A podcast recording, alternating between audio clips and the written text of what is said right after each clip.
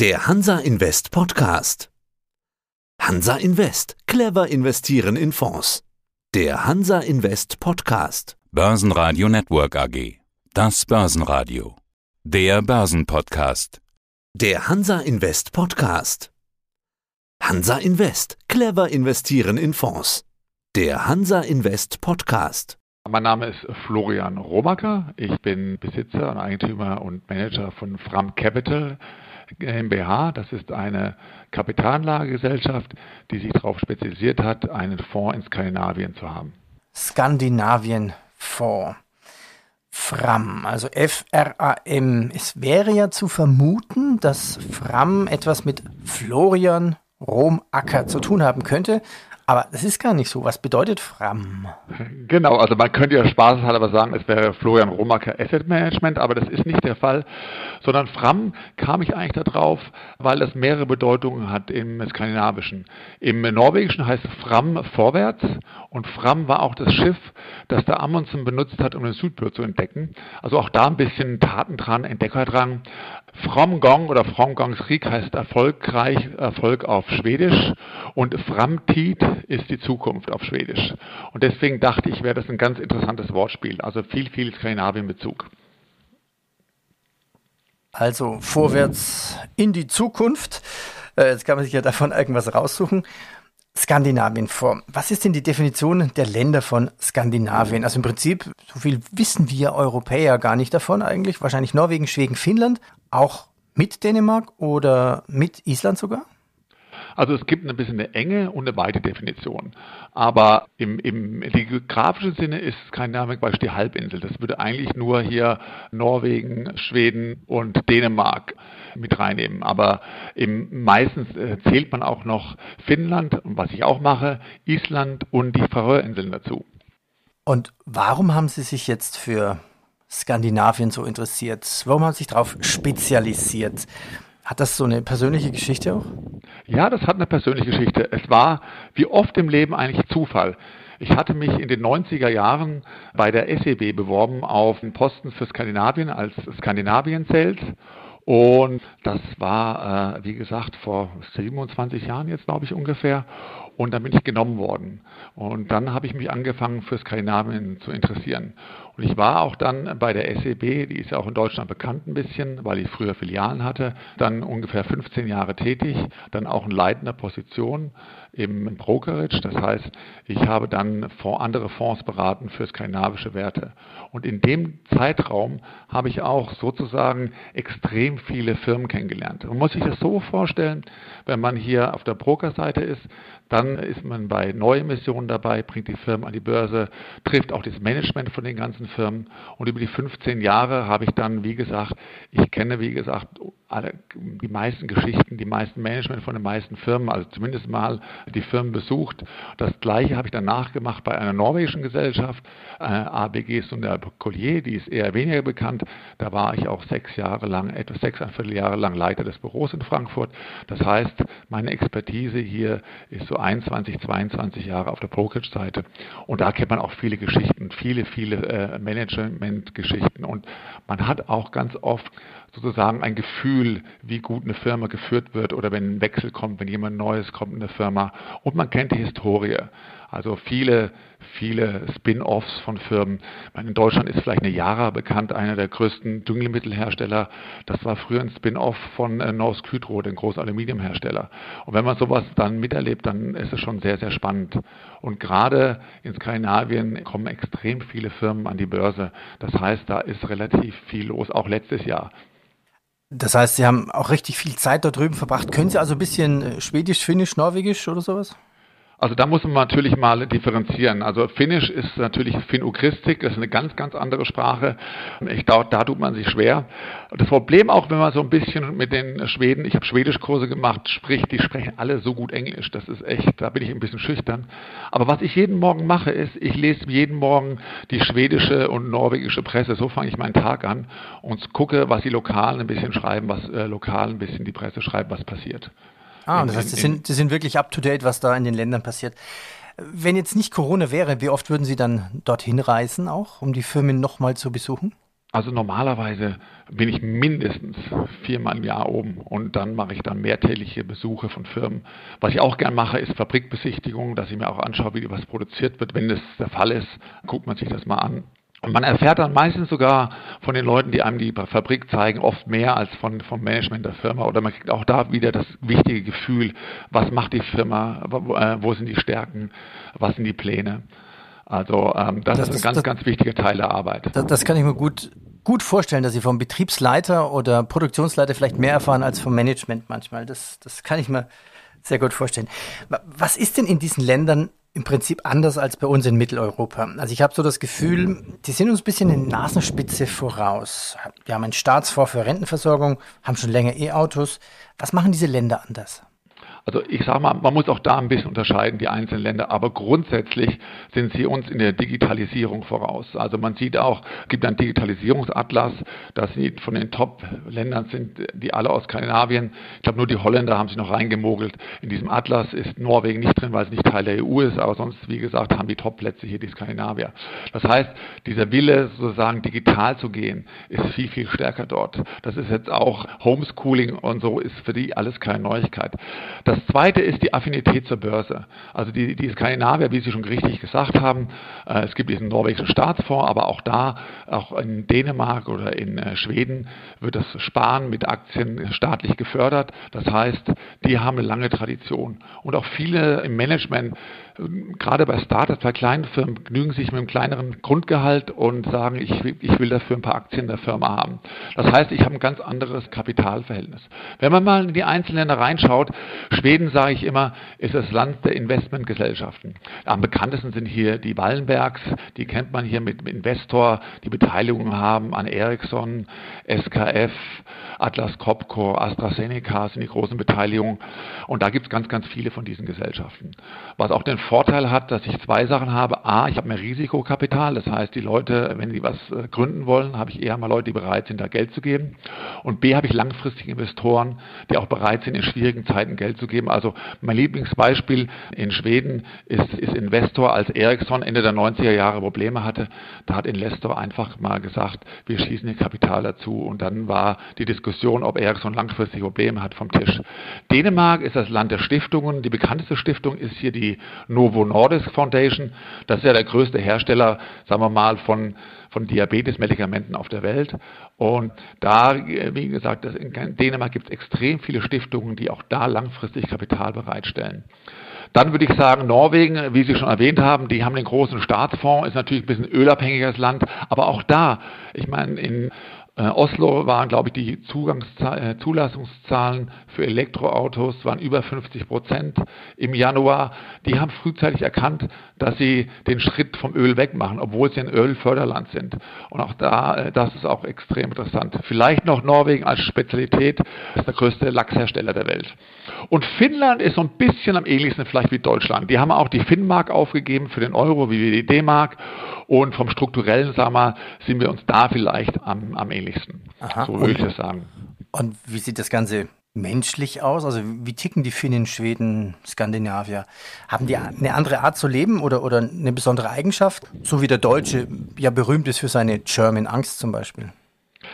Ich sage mal, wenn man zum Management von Firmen kommt, ist es ein bisschen so wie der traditionelle deutsche Mittelstand ein bisschen, gerade bei den vielen Maschinenbauern, die auch Schweden hat, gepaart ein bisschen mit der amerikanischen, mit dem amerikanischen Optimismus oder mit einem Selbstverständnis, wir wollen wachsen und wir wollen auch Geld verdienen mit den Firmen und wir wollen groß werden und wir wollen die Welt angreifen. Ich meine, es gibt ja ganz viele Beispiele von skandinavischen Firmen, die in die Welt gegangen sind.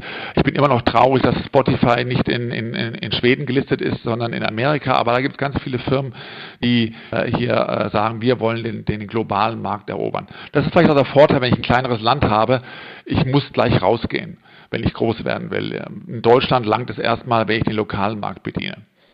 Und für mich ist vielleicht auch der Unterschied, die guten Mittelständler in Deutschland, die kann ich halt nicht an der Börse kaufen. In Skandinavien sind die meisten Mittelständler an der Börse notiert. Warum ist das so? Haben die einen leichteren Zugang, weniger Auflagen? Ich glaube, es ist ein bisschen die Mentalität auch. Äh, die Deutschen möchten es gern alles für sich behalten. Da muss man natürlich auch, wenn man an der Börse notiert ist, Sachen preisgeben. Man muss berichten. Es ist Aufwand.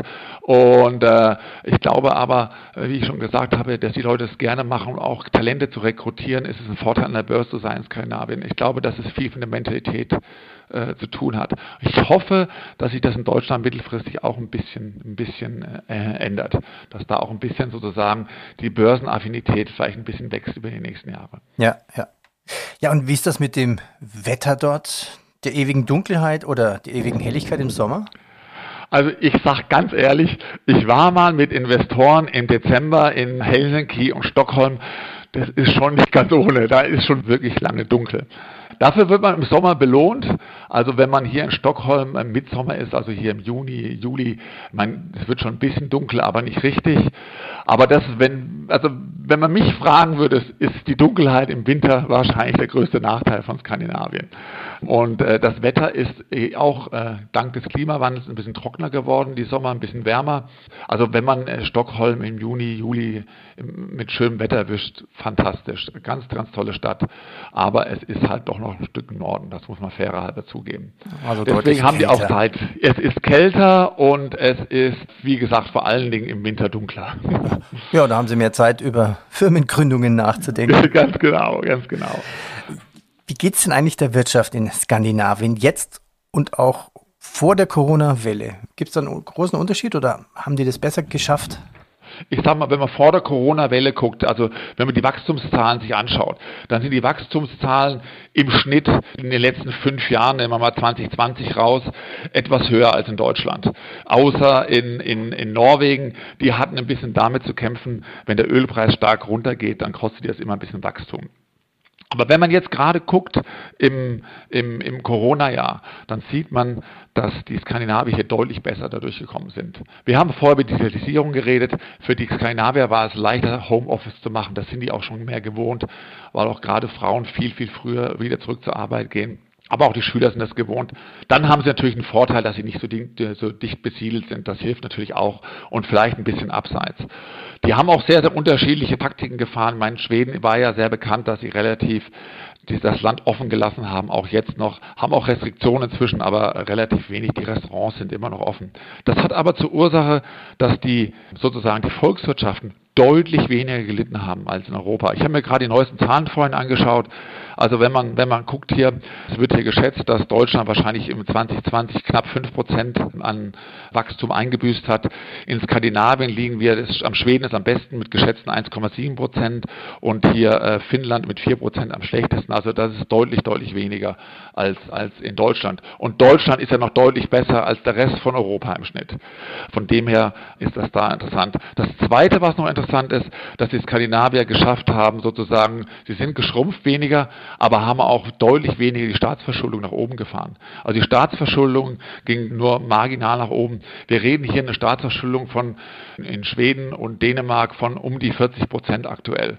Das ist deutlich niedriger als Deutschland und deutlich niedriger als der Rest von Europa. Ich meine, die Norweger haben sowieso extrem viel Geld auf der hohen Kante und auch hier Finnland ist wieder am ähnlichsten wie Deutschland. Da ist die Staatsverschuldung relativ vergleichbar mit der deutschen. Ja, Aber man sieht, die haben noch äh, Power oder die haben noch Möglichkeiten, wenn es schlechter werden würde, die haben noch gar nicht richtig losgelegt, um hier, also die könnten noch deutlich, deutlich mehr äh, Stimulus machen als viele andere Länder. Die könnten sich es auf jeden Fall leisten. Aha. Ja, tasten wir uns an Ihren Voran. Also offiziell heißt es ja Anlageschwerpunkt in Small und Mid Caps. Sie haben auch Blue Chips dabei, aber ich vermute jetzt, nennen wir doch mal Beispiele, was ist denn so drin? Wenn Sie jetzt Namen nennen, vermute ich jetzt mal, dann werden uns die wahrscheinlich nicht allzu viel sagen, diese Namen. Ich sage mal, wenn Sie auf meine Homepage gehen, www.framc.de, da können Sie äh, das Termsheet immer runterladen, das Neueste. Und von den zehn größten Firmen werden Sie wahrscheinlich die wenigsten kennen. Vielleicht noch die SET, das war früher die, oder eine Abspaltung von SCA, die kennt man hier vom, äh, vom Toilettenpapier, die gehört äh, Schenner oder Tempo ist vielleicht bekannter, die Taschentücher und solche, also Hygieneartikel machen die, aber der Rest ist unbekannt. Nichtsdestotrotz habe ich einige bekannte Firmen drin, werde auch gleich was erwähnen. Also wichtig ist für mich, ich will die Stärke von Skandinavien ausspielen. Das heißt, ich habe viele Firmen Fonds drin, die ich vielleicht sonst nicht in Europa so kaufen kann. Deswegen habe ich so fünf Schwerpunkte im Fonds. Das eine ist die digitale Infrastruktur. Da haben wir zum Beispiel, nämlich jetzt mal eine große Firma, habe ich Ericsson im Portfolio, weil einfach das 5G kommt. Das ist ein oligopolistischer Markt, wo nur wenige Marktteilnehmer sind. Mein Huawei kennt man noch, die Nokia sind noch drin. Und dann wird's, dann wären es schon wenige. Das zweite, wo ich groß gewichtet sind, ist sozusagen Verpackungen. Das klingt jetzt erstmal langweilig, aber wir haben eine riesen Transformation von, zu nachhaltigen Verpackungen. Und da sitzen die Skandinavier dick drin. Ich mache mal ein Beispiel. Wenn ich eine Verpackung machen will, die nachhaltig wegschmeißbar ist, dann muss die aus Zellstoff sein. Und da gibt es Firmen wie Holmen oder Billerud, die machen Zellstoffverpackungen, die liefern auch an Tetrapack zu. Und was das Tolle an denen ist, äh, gerade eine Holmen oder auch eine SCA, das sind riesengroße Waldbesitzer. Das heißt, die haben auch gleich noch den Wald dazu, den man braucht, um diese Sachen herzustellen. Und dann kommen große Firmen, ich war, das war damals eine Dame, eine Frau, äh, die Finanzverstand von Billerud, äh, war ich bei der beim Mittagessen, da hat er erzählt, das war jetzt vor ein, zwei Jahren, dass auch damals schon die großen Firmen wie Unilever auf sie zukommen und sagen, wir wollen unsere Verpackung umweltfreundlicher machen. Und da sitzen wir mittendrin und da sind die Skandinavier ganz, ganz dick. Eine andere Firma, die man vielleicht noch sehr, sehr gut kennt, ist Tomra. Das ist Weltmarktführer für diese Maschinen, wenn ich im Supermarkt gehe und diese Pfandflaschen abgebe. Das ist Tomrad. Die haben 70 Prozent Weltmarktanteil und das verhindert ja auch, wie gesagt, Müll, dass der Müll nicht ins Meer kommt und so weiter und so fort. Also da ist ein ganz großes Thema, da habe ich ganz viele drin. Das andere große Thema, was ich noch drin habe, sind insgesamt fünf, ist Energie oder sagt man neue Wege, diese zu gewinnen. Ich meine, man kennt natürlich die Wasserstoffwerte wie Nell, die habe ich jetzt nicht im Portfolio, weil die mir zu teuer ist, aber ich habe andere Wasserstoffwerte drin. Ich habe auch eine Vestas drin, von dem man kennt, der größte Windkraftanlagenhersteller der Welt. Aber ich gehe zum Beispiel auch mal einen Gedanken weiter. Wenn ich Solarzellen herstelle oder auch äh, Halbleiter, dann brauche ich Silizium. Und es gibt große Siliziumhersteller, die heißt REC Silicon und Elkem in, Norwegen. Und ich glaube, dieser Rohstoff, der wird sehr, sehr interessant werden. Und da habe ich auch Positionen drin. Also wie gesagt, es gibt auch viele andere Nischen, wo Skandinavien und Innovationen haben im Energiebereich. Und äh, das ist, äh, hat auch noch einen großen Stellenwert im Portfolio. Dann vielleicht noch Technologie, das ist ganz, ganz klar. Ich habe so Firmen drin, wie sozusagen Homeschooling cleverer machen, also E-Apps und so weiter. Das ist so eine Firma, die heißt Sanoma. Oder Firmen, äh, das ist ein Beispiel, das ich ganz gerne mache, eine Firma, die heißt Mercell. Ich weiß nicht, ob Sie es mitgekriegt haben. In Deutschland war es doch relativ problematisch, als äh, im März die ganzen Städte, Gemeinden, der Staat äh, Masken bestellt hat. Und im Endeffekt haben wir zu viele Masken bekommen und die Masken zu teuer bezahlt. In Skandinavien, also hier in dem Fall in äh, Schweden und Norwegen ist es anders. Wenn die, der Staat hier was beschafft, Gemeinden, dann machen die das schon übers Internet. Das heißt, ich habe Plattform, ich muss mich dann anmelden, dafür qualifizieren und der diese Plattform bereichert, ist eine Firma, die heißt Marcel.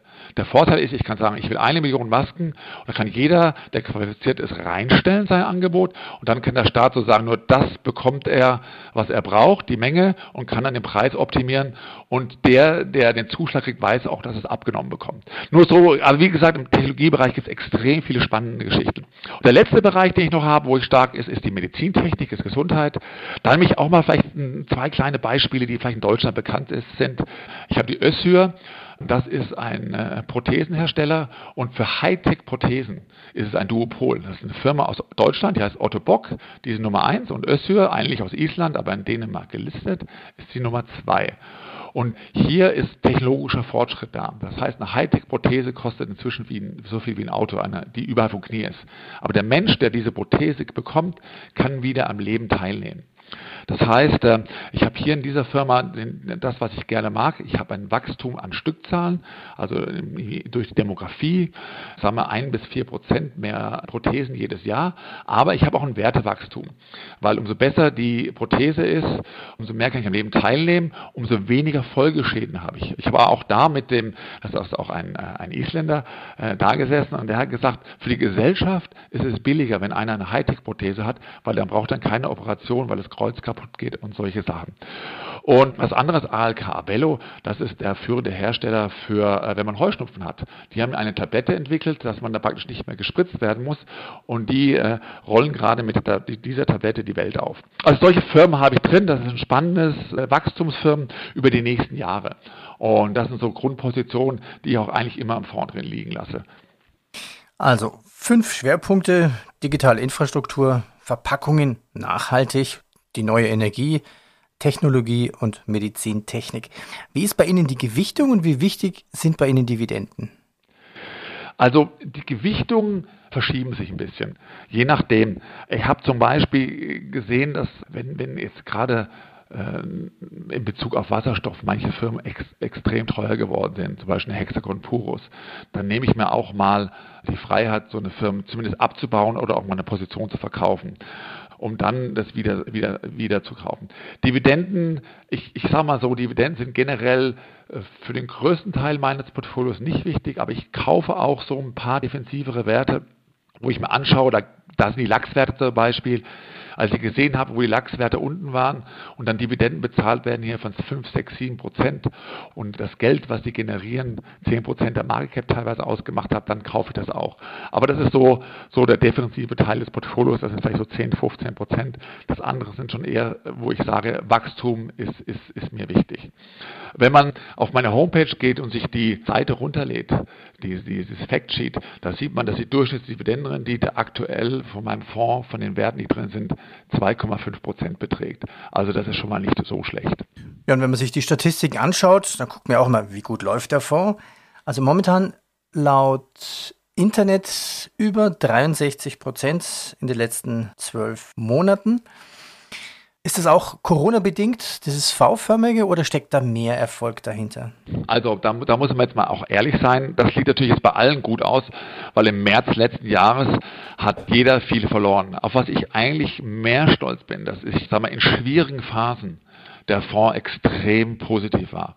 Nehmen wir mal 2018 wo der DAX hier äh, stark verloren hat und die meisten Indizes stark im Minus waren, da hat mein Fonds äh, die R-Klasse nur 2,9 Prozent verloren. Da war ich deutlich besser als die Benchmark. Das Interessante ist, was die Leute unterschätzen, wenn in einem schlechten Jahr ein Fonds hier ein Drittel verliert, muss er wieder 50 Prozent steigen, um wieder null auf null zu sein. Das heißt, es ist schon extrem wichtig, dass man in einem schlechten Jahr da versucht, die Werte zu bewahren. Letztes Jahr 2020 ist der Fonds 32,5 Prozent gestiegen und im März, wo alle extrem runter sind, ist mein Fonds in Anführungszeichen, das war der schlechteste Monat mit Abstand jemals, nur 16 Prozent gefallen. Und da sind viele andere 25 Prozent runter. Und deswegen sehen auf Jahresbasis wahrscheinlich irgendwann mal manche besser aus, weil ich nicht so stark gefallen bin hier mit dem Fonds. Aber ich glaube, das ist das, was auch den Fonds ausmacht. Eine relativ niedrige Volatilität. Das heißt, die Schwankungsbreite ist nicht so extrem hoch und dass äh, der Fonds auch relativ stabil ist, wenn es runtergeht und dann trotzdem noch einigermaßen oder ganz gut mit nach oben läuft. Also 32,5 Prozent für 2020, glaube ich, kann sich sehen lassen. Dieses Jahr liege ich ausnahmsweise einen Tick hinter dem DAX. Ich werde hoffentlich noch bis Ende des Jahres überholen, weil gerade die erneuerbaren Energien haben einen starken Rücksetzer gehabt, aber der Fonds, wie gesagt, ist immer noch äh, Stand äh, Ende Februar 2,8 Prozent im Plus und wie gesagt, März ist er bisher auch noch im Plus.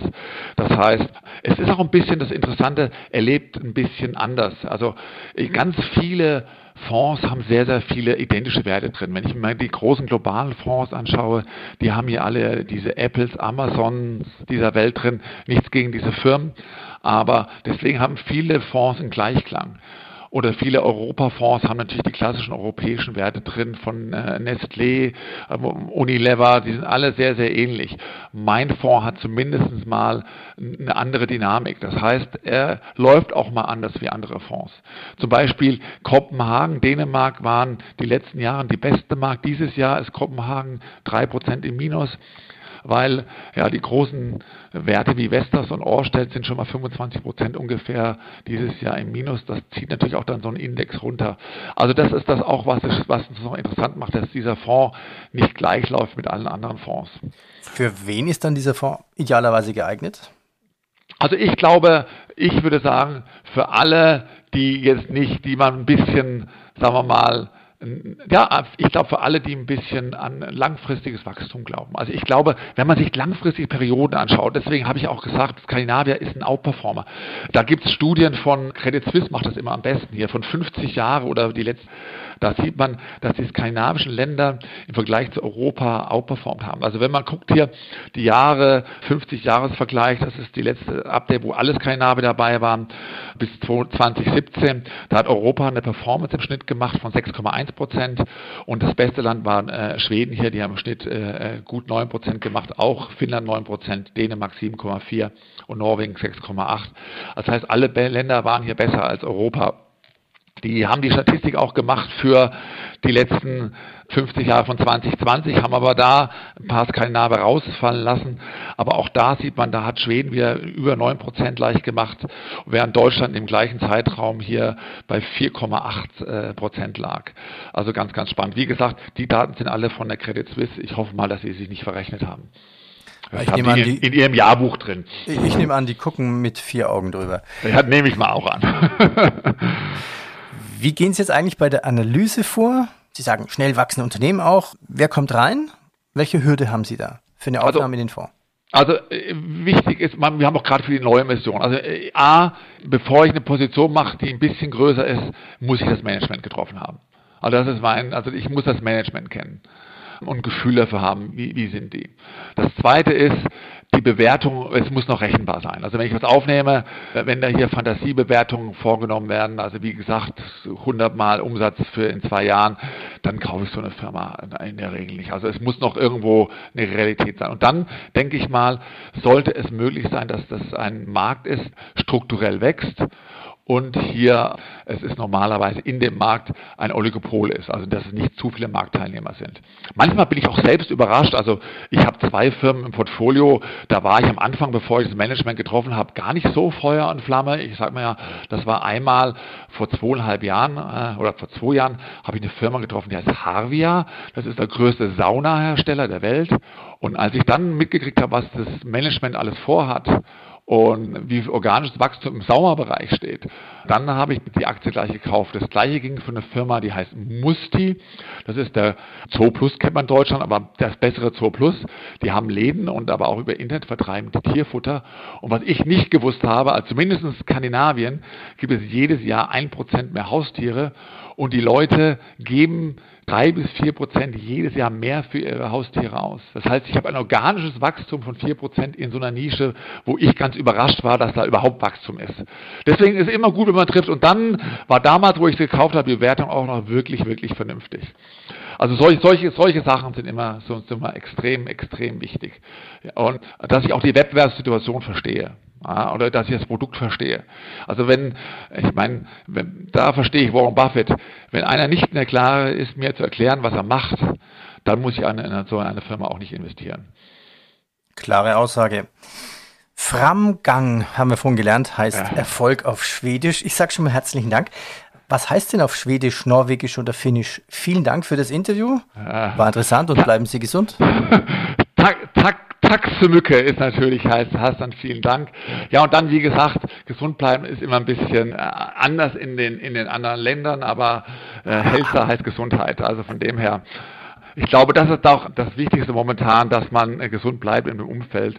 Und auch da, wie gesagt, äh, ist auf jeden Fall ähm, Spannung, Spannung vorhergesagt hier mit dem Gesundbleiben, dass wir hier alle vielleicht im halben Jahr uns hier wieder treffen und uns dann hier über die taffen Zeiten, die wir jetzt doch alle hatten mit Corona, äh, ein bisschen vielleicht lächeln können. Ja, und wer die Möglichkeit hat, ab in die Sauna.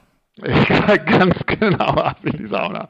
Also wie gesagt, die haben auch noch ein bisschen, ein bisschen Sonderkultur. Da möchte ich mich auch äh, sehr, sehr gerne bei Ihnen bedanken für die Gelegenheit, mit Ihnen einen Podcast zusammen zu machen hier. Also wie gesagt, ich hatte ja schon gesagt, man kann die Details vom Fonds auf www.framc.de sehen. Die Werbeerkennnummer ist A2DTLZ. Der Fonds ist auch, das ist die R-Klasse, also für die Privatkunden. Der Fonds ist auch an der Börse in Hamburg handelbar und dann kann man den an der Börse dort kaufen ohne Ausgabeaufschlag, ist vielleicht auch nicht ganz unwichtig. Aber wie gesagt, Details kann man auf der Homepage sehen. Vielen Dank. Danke Ihnen. Ich danke Ihnen. Das war der Hansa Invest Podcast. Clever investieren in Fonds. Börsenradio Network AG. Das Börsenradio für Privatanleger. Das war der Hansa Invest Podcast. Clever investieren in Fonds.